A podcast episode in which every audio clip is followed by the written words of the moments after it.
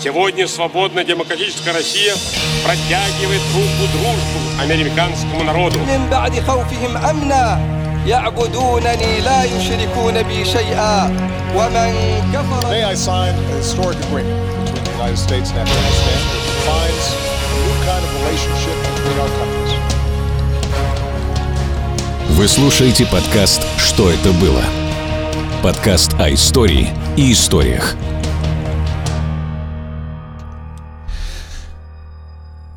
Здравствуйте! В эфире аудиоподкаст «Что это было?» Шоу об истории и историях. Здесь мы разбираемся с причинами и последствиями произошедших событий в прошлом, настоящем и, может быть, даже заглянем когда-нибудь в будущее. А, с нами, как всегда, Антон Владимирович Шандр, кандидат исторических наук. Антон Ильич. Добрый день. А, и сегодня я вам предлагаю поговорить о Первой мировой войне, потому что на той неделе, в четверг, состоялась премьера фильма Сэма Мендеса «1917», о событиях, естественно, Первой мировой войны. И давайте сегодня, может быть, о причинах, почему все случилось. Ну, тема, связанная с Первой мировой войной, она действительно чрезвычайно интересная. Тем более, что для нашей страны э, эти события оказались э, наиболее, наверное, драматическими. Это связано с последующими революциями 1917 года. Ну, я имею в виду февральскую и затем Октябрьскую социалистическую так называемую революцию.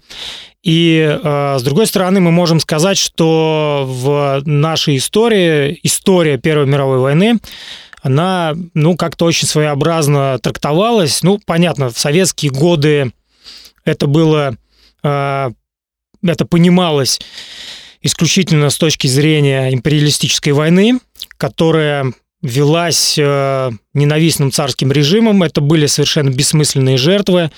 Э, это было, как тот же Владимир Ильич Ленин считал проявлением э, империализма, его хищнического характера, борьбы монополистического капитализма между собой. И надо сказать, что Владимир Ильич был, ну, не так уж неправ на самом деле.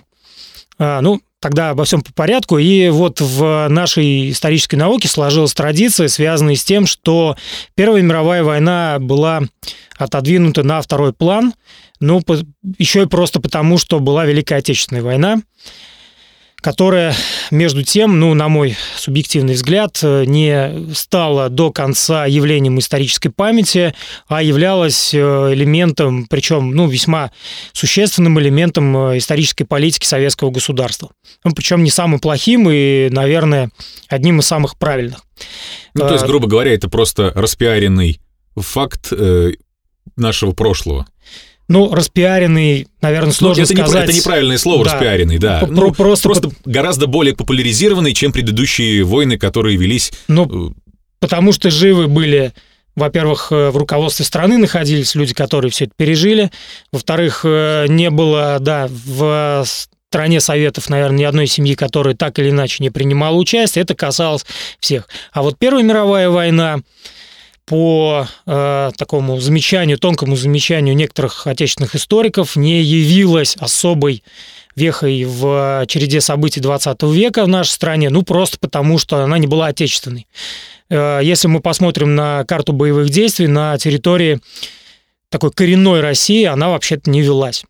Да, были потеряны достаточно там, крупные территориальные образования, ну, в масштабах Российской империи, но на территории самой России практически эта война не велась. Ну, там только на завершающем этапе, э, и то на западных рубежах. Э, с другой стороны, мы можем сказать, что вот как раз в британской традиции Первая мировая война вообще-то имеет название Великой войны, и там, по сути, вы не встретите вот классического названия Первая мировая война. Все-таки Великая война, именно так они различают, причем интересно у них именно так. Э, Великая война и Вторая мировая война. Вот для них э, существует такая градация. Причем, опять же, надо заметить, что популяризация темы Первой мировой войны не случилась сразу. А, это было связано с э, целым рядом причин. Э, может быть, даже не стоит об этом подробно, потому что есть ряд работ наших отечественных специалистов, которые блестяще, на мой взгляд, все эти темы, связанные с британской историографией и местом Первой мировой войны в ней, э, раскрывают. Но, насколько я помню, был такой господин Тейлор, который как раз в 60-й год 20 века поднял на новый уровень тему Первой мировой войны, ну или Великой войны. Ее в значительной степени героизировал, ну а дальше уже пошла эпоха, связанная с раскруткой места Великобритании в этой войне и так далее и тому подобное. Ну, если мы посмотрим, то в основном во всех э, странах существовали какие-то отдельные персонажи, ну, там, как, например, Эрих Мария Ремарк в Германии, э, или, не знаю, э, тоже Эрнест Хемингуэй. Алан Милн, который Алан Милн, но ну, это, опять же, Великобритания, да, но вот... Э, в общем, были господа, которые так или иначе в художественных образах описывали Первую мировую войну, поэтому на Западе Первая мировая война приобрела еще и эмоциональный окрас. В нашей стране была война гражданская, да, то есть получилось так, что мировая война плавно, или как об этом писал товарищ Ленин, э, империалистическая война плавно трансформировалась в гражданскую, ну а закончилось это все победой совет, э, советской власти, как известно, ну а затем был очень драматичный период, связанный с Великой Отечественной войной. А, ну, а если говорить все-таки, а, убрать вот эту эмоциональную сторону, хотя, опять же, наверное, интересно, может, здесь замечание сделать в продолжении темы, то, что касается реакции российского руководства, российского общества на тему Первой мировой войны.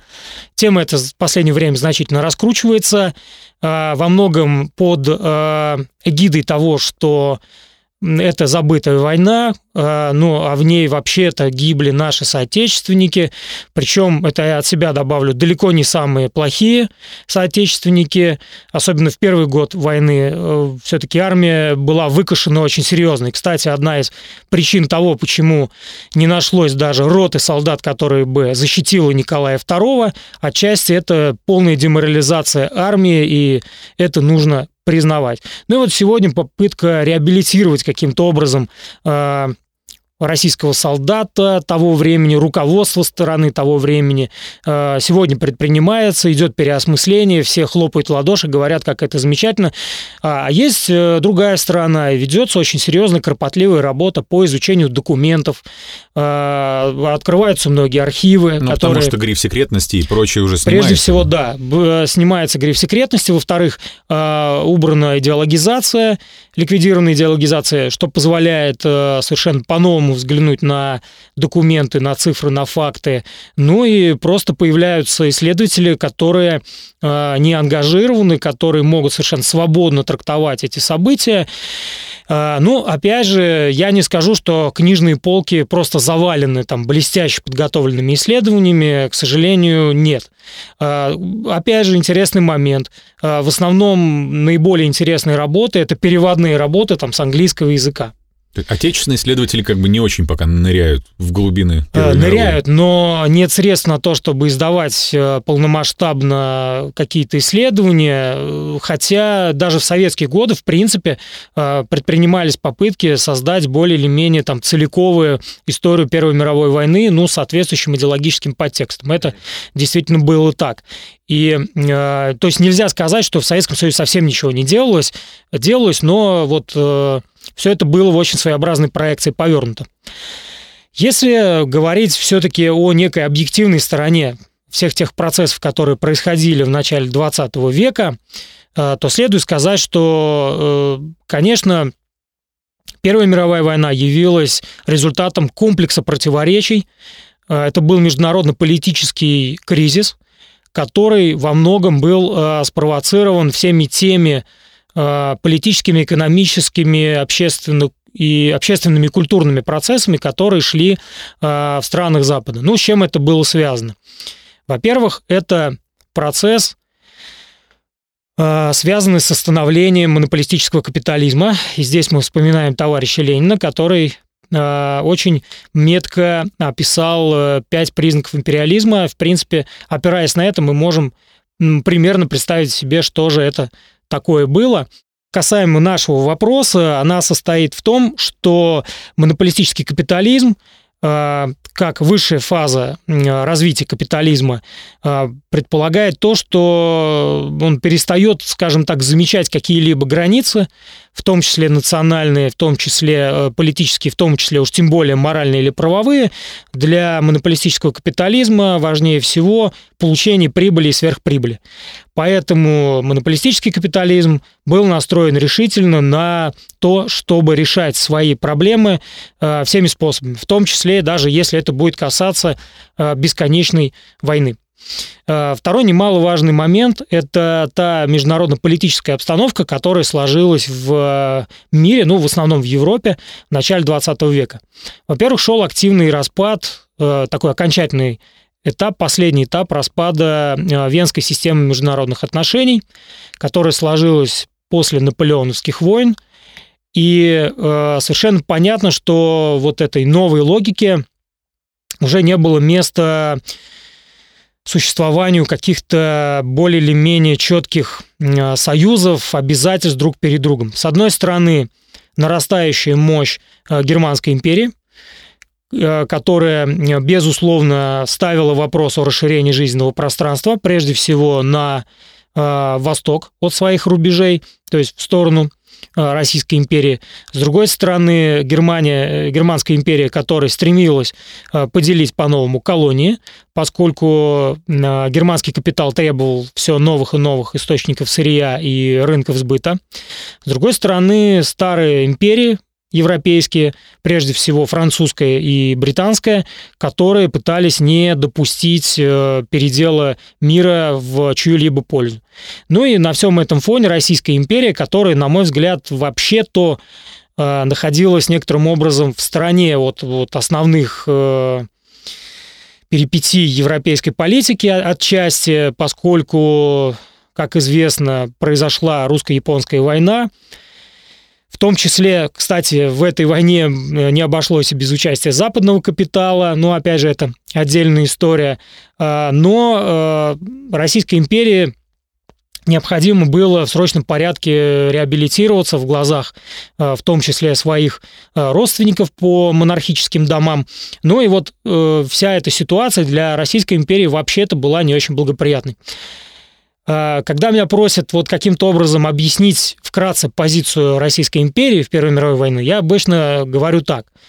В России на тот момент была германофильская группировка и англофильская группировка в правительстве в высших эшелонах власти. Проблема России состояла в том, что российской группировки там не было. То есть вряд ли кто-то задумывался о том, каким образом Российская империя будет принимать участие в новой войне. Ну и, конечно, никто не мог себе представить, что это будет именно мировая война с столь широким охватом, с таким э, количеством э, участников, с таким количеством театров военных действий и так далее и тому подобное. Э, немаловажный момент состоит в том, что в международной политике происходила э, такая вполне закономерная ситуация формирования военно-политических союзов. Э, вся эта история, собственно, началась, конечно же, не в начале 20 века, гораздо раньше. Там можно вспомнить Священный Союз, который формировался на остатках антифранцузской, антинаполеоновской коалиции. Но вот в начале 20 века система военно-политических союзов, она приобретала особый смысл – Э, ну и вот здесь как раз э, весь вопрос э, вращался вокруг того, какие государства примкнут к какому союзу. Вообще-то на рубеже 19-20 веков Российская империя в большей степени тяготела к союзу с Германской империей и Австро-Венгерской империей. Это чисто даже географически понятно. Это, во-первых, во-вторых, родственные связи, э, в-третьих, э, это деятельность достаточно активная, с одной стороны, Отто фон Бисмарка от Германской империи, с другой стороны, канцлера Горчакова от э, Российской империи. Но эта ситуация изменилась достаточно серьезно после войны 1870-1871 годов, известный как франко-прусская, после военных тревог в Европе, э, именно тогда Российская империя стала переориентироваться на союз с Французской империей. Ну, тем более, что э, Французской империи это тоже было выгодно для сдерживания Германии на Востоке. Э, немаловажный момент – это, конечно, расширение экономических связей, которые на тот момент происходило между э, Российской империей и Французской империей. А, ну и политика, которая проводилась Александром III, да, знаменитый его тезис о том, что у России нет э, союзников, кроме армии и флота. Ну, он, конечно, был тут не оригинален, но, с другой стороны, он действительно полномерно воплощал в жизнь э, этот тезис. Ну, Александр III – это одна история, Николай II – другая. Э, мы не забываем о том, что шли очень серьезные э, столкновения внутри э, самой элиты российской э, того времени.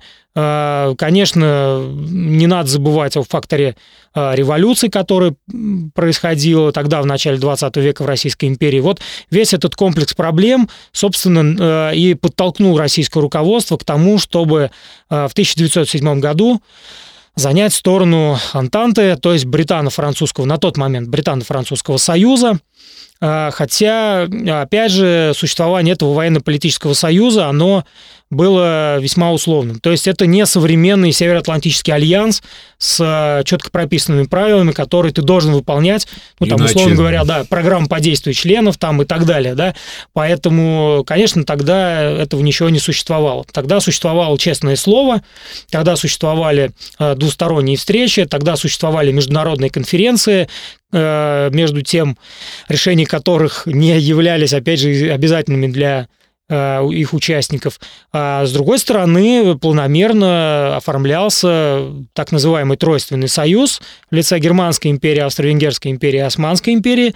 А, хотя вот насчет Османской империи вообще ситуация была довольно интересная, а, поскольку Османская империя, по сути, в последний момент примкнула к э, вот, э, союзу Австро-Венгрии и Германской империи. Третьим, кстати, там была Италия, тоже страна, которая была создана э, по историческим меркам недавно, это вторая половина XIX века, которая тоже стремилась к переделу мира, которой тоже требовалось срочно расширить, прежде всего, зоны, где были бы источники сырья. Италии очень сильно не хватало сырья, особенно стратегически важного, ну, скажем, нефти, э, Железо. металлов, да, ну и так далее и тому подобное.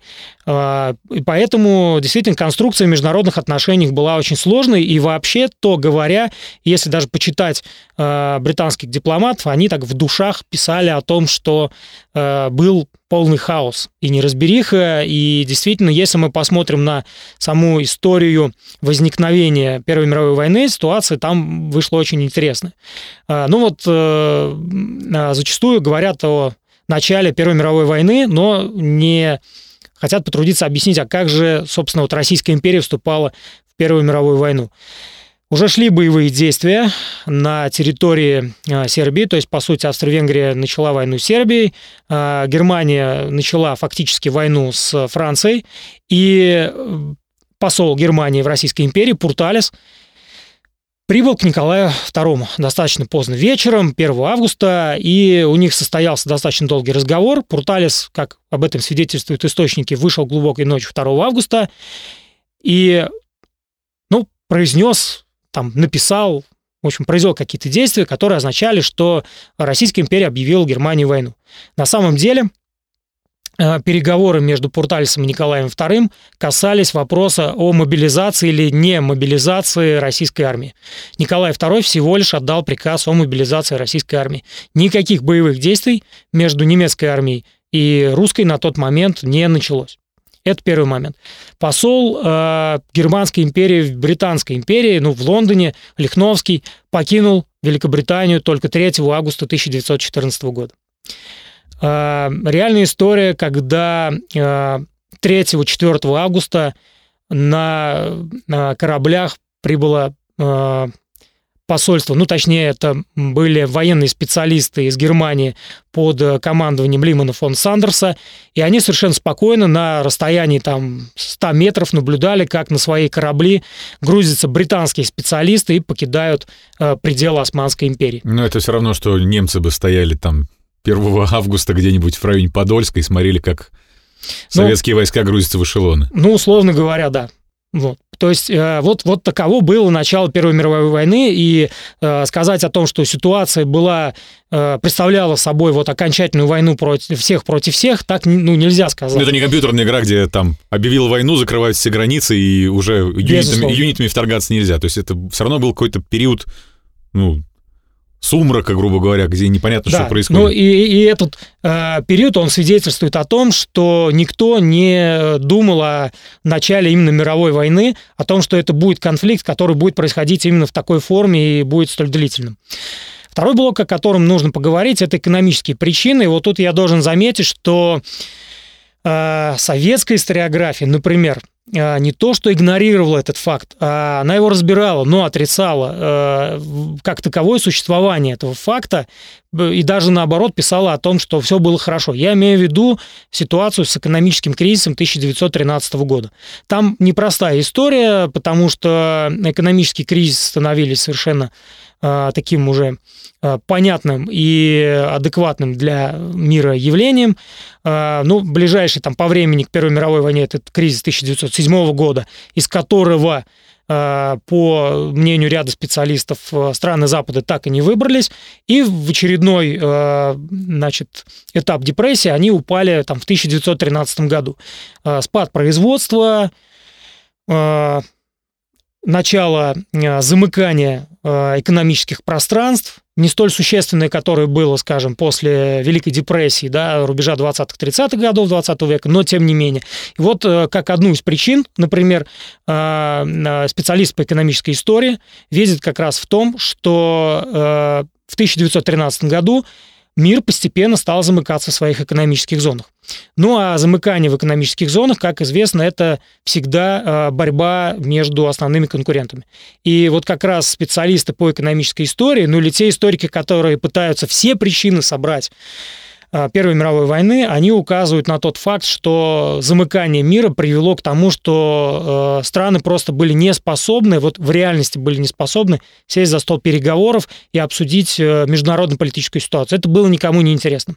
Все пытались решать свои внутри э, экономические проблемы. Ну, то есть Германии не хватает угля и железа, значит, лезем да. в, в район. Хотя я прошу прощения, сразу прерву и замечу, что во второй половине 20-х 20 годов 20 века э, стальной трест возник, я имею в виду, это э, объединение, консорциум немцев и французов которые через э, там Э, несколько лет опять станут злейшими врагами. Но здесь надо четко понимать, что э, бизнес, там, э, предпринимательство, оно живет своей логикой, своими установками, и политической ситуации зачастую вообще не касается. Ну, то есть это не народ, которому там Нет. дайте нам железа больше, дайте нам угля. Это все равно какая-то группа экономически заинтересованных лиц, которым нужно ресурс где-то. Решать свои вопросы. Да. Ну, а теперь сразу тогда о народе, да, в чем угу. же пребывал народ.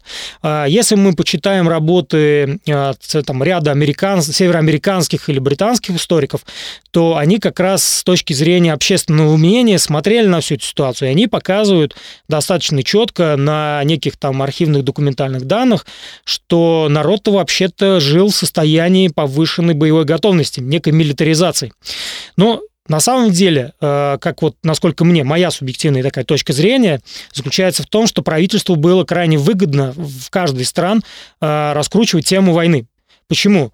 Потому что начало 20 века – это ситуация, когда э, рабочий класс, если его так можно назвать, действительно становился массовым. Это, конечно, информационная революция середины 19 века, когда стал доступен основной контент журналов и газет. Журналы и газеты эти были политическими. Народ становился все, ну, в широком смысле, да, народ становился все более грамотным, и, соответственно, народ требовал того, чтобы участвовать в политическом процессе. Как это сделать, в какой форме это организовать?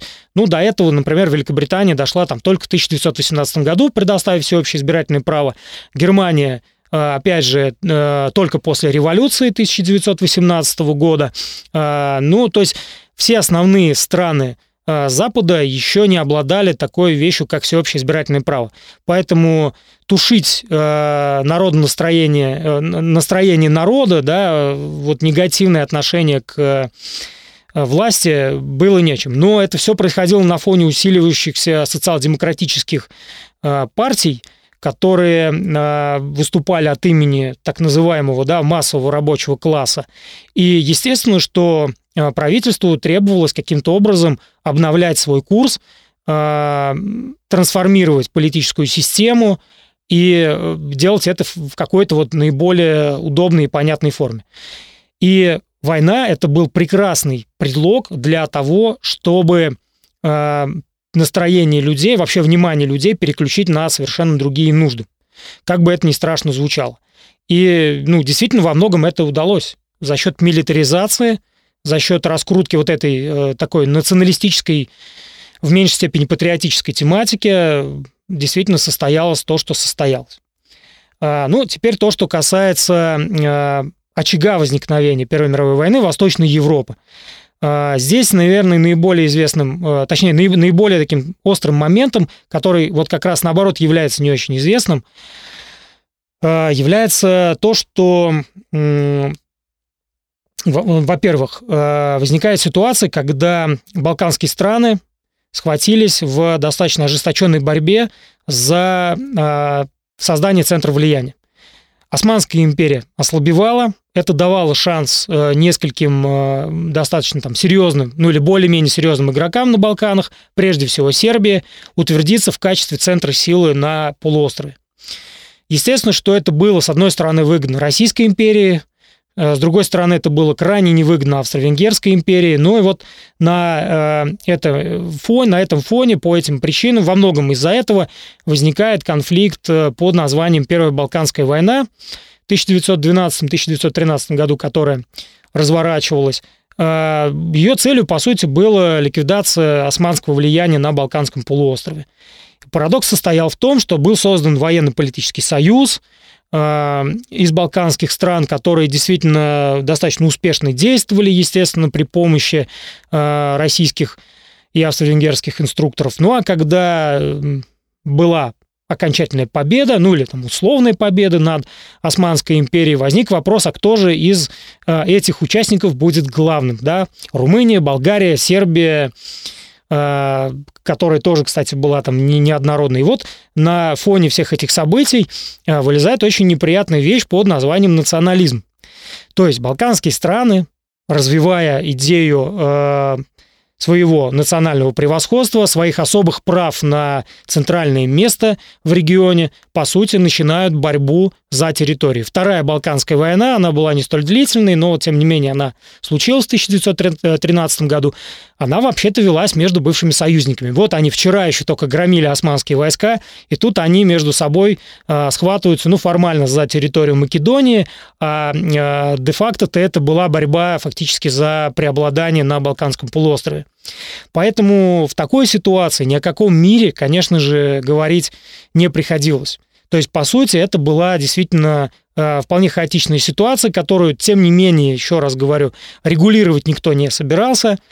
И э, парадокс, о котором, опять же, например, писали британские историки, состоит в том, что вообще-то, вообще-то, э, Первая мировая война началась с какого предлога? Что Австро-Венгрия да, потребовала от Сербии выполнения 10 э, условий после убийства наследника австрийского э, престола. И Сербия выполнила, значит, э, из них там 9, да, одно не выполнил. И э, из-за этого Австро-Венгрия начала боевые действия. Но британские историки, например, об этом э, пишут как, точнее, задают вопрос, что было сложно допустить комиссию Австро-Венгрии на территорию, да. значит, Сербии для проведения объективного расследования. Ну, Опять же, две чаши весов. Начало мировой войны или независимость Сербии. Сербия предпочла независимость. Ну, опять же, очень формальную. Ну, мне и... кажется, тогда даже не задумывались о том, что это вызовет такой глобальный Естественно. сдвиг тектонических Естественно. платформ. Хотя, еще раз повторяю, что все прекрасно были осведомлены. То есть ощущение вот того, что вот достаточно э, какого-то там, допустим, маленького камушка, который за тобой в лавину повлечет, уже было. То есть тогда они все понимали, чем они рискуют. Но для некоторых действительно ситуация была связана с сохранением э, суверенитета, который был, конечно, весьма ограничен, потому что Османская империя, я про Сербию в частности, угу.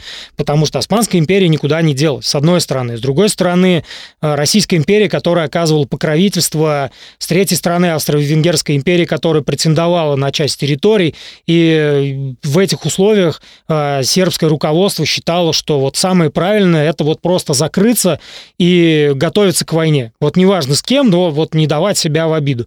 И вот мы представим, что каждая страна, у каждой страны примерно были вот какие-то представления о том, как, как надо действовать. Я э, повторюсь, но, на мой взгляд, меньше всего заинтересована в э, участии в войне была именно Российская империя. И то, что Николай II оказался э, тем человеком, который, ну, по большому счету, был вынужден участвовать в этой войне, говорит о чем? О том, что, ну, слабоватым он был дипломатом, и вокруг него было еще то окружение, которое до конца не, не подсказало, как не видело и не понимало. Да, причем э, парадокс же еще в чем состоял? А, Кайзер Вильгельм, управлявший тогда Германской империей, вообще-то был братом Николая II. Они совершенно спокойно встречали, встречались, обсуждали целый ряд вопросов. Неужели они не смогли бы договориться между собой? То же самое значит, Романовы и Винзоры были, естественно, тоже а, в родственных связях. Там, правда, гораздо дальше эти колени располагаются, но тем не менее. И ситуация действительно была такова, что э, ни одна страна до конца себе не отдавала отчет в том, э, что, что предстоит им пережить. Ну, как пример. Что противоречие настолько неразрешимые, что... Да, но как, как пример, почему никто не готовился к длительной тяжелой войне?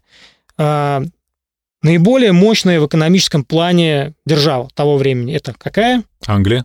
Ну, Великобритания. Великобритания, да. Так вот, большинство историков, которые занимаются экономической историей Великобритании, четко и ясно пишут. Великобритания выдохлась в экономическом плане в годы Первой мировой войны в 1915 году, через год после начала боевых действий. То есть дальше Великобритания была вынуждена занимать это внутренний долг, это внешний долг и так далее и тому подобное. Ну и, естественно, мы забываем некоторым образом о том, что Соединенные Штаты Америки, не имея изначально особых интересов к конфликтам, разворачивающимся в Европе, постепенно начинала в этот конфликт э, тоже втягиваться, ну, хотя бы потому, что э, к власти в Соединенных Штатах приходит Вудро Вильсон, и вообще э, та категория политиков, которые считали, что Соединенные Штаты не могут больше находиться в изоляции, что теперь настала пора Соединенным Штатам Америки э, по-новому э, себя обозначить на карте мира, прежде всего политической, поэтому ситуация э, здесь усугублялась еще тем, что Соединенные Штаты Америки не прекращали ни на день военных поставок ни одной из воюющих сторон, сделав на этом колоссальное состояние, обеспечив себе знаменитую там эру просперити и так далее, Поэтому э, ситуация с Первой мировой войной, я повторюсь, она была очень... С началом Первой мировой войны она была крайне неоднозначной, и э, попытки, еще один интересный момент, э, вот скажем, в той же Великобритании 20-30-е годы 20 века в основном историки или политики, которые писали в основном в мемуарном жанре, свои работы, пытались найти крайнего, найти виновного в Первой мировой войне. Им это, конечно, удавалось, но они по-своему трактовали все эти вещи. Но по большому счету, как можно говорить о э, каком-то единственном виноватом, когда это действительно был комплекс противоречий, который в конечном счете вызвал вот этот глобальный конфликт, э, очень сложный, с огромным количеством жертв, с э, революцией там, в военно-техническом и военно-стратегическом искусстве, с тем импульсом, который был предан э, экономическим новым, да, экономическим отношениям и до неузнаваемости их изменил. Поэтому Первая мировая война должна изучаться дальше, более детально, более предметно. И я все-таки надеюсь на то, что появятся э, какие-то очень объемные, содержательные исследования по этому поводу. И думаю, что у историков есть прекрасное поле для дальнейшей деятельности в этом смысле. Но, а на ваш взгляд, можно было без войны-то обойтись? Можно ли было разрешить эти противоречия? Я понимаю, что история не имеет сослагательного наклонения, э, но все-таки можно ведь было как-то решить без кровищи. Пойдем по пути э, модного на Западе течения альтернативной истории, да, попытаемся на этот счет порассуждать. Ну, я, например, являюсь сторонником э, того, что войны можно было избежать. Если бы э, действительно была политическая воля, связанная с э, ну, во-первых, да, должно было существовать понимание ситуации, во-вторых, э, умение поступиться некоторыми своими интересами, э, не идти на поводу э, у национальной буржуазии и национальной интеллигенции, которая раскручивала вот весь этот проект, то вполне можно было сесть за стол переговоров и некоторые вопросы обсудить. В конечном счете, а, ну, с другой стороны, да, не существовало еще той международной организации, которая бы являлась этим самым... Моментом. Да, ну, пусть это даже не состоявшийся в полном смысле международная организация, такая как Лига наций, да, то в большей степени мы можем говорить там об Организации Объединенных Наций, где противоречия бы эти решались.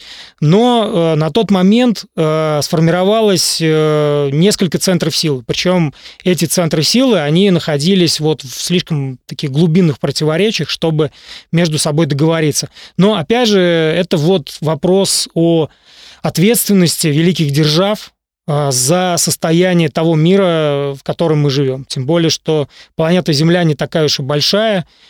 Это, опять же, к очередному вопросу о том, насколько политики готовы а, пожертвовать своими амбициями ради сохранения жизни там, тысяч, десятков тысяч, а может и миллионов людей. А вы думаете, они вообще об этом задумываются?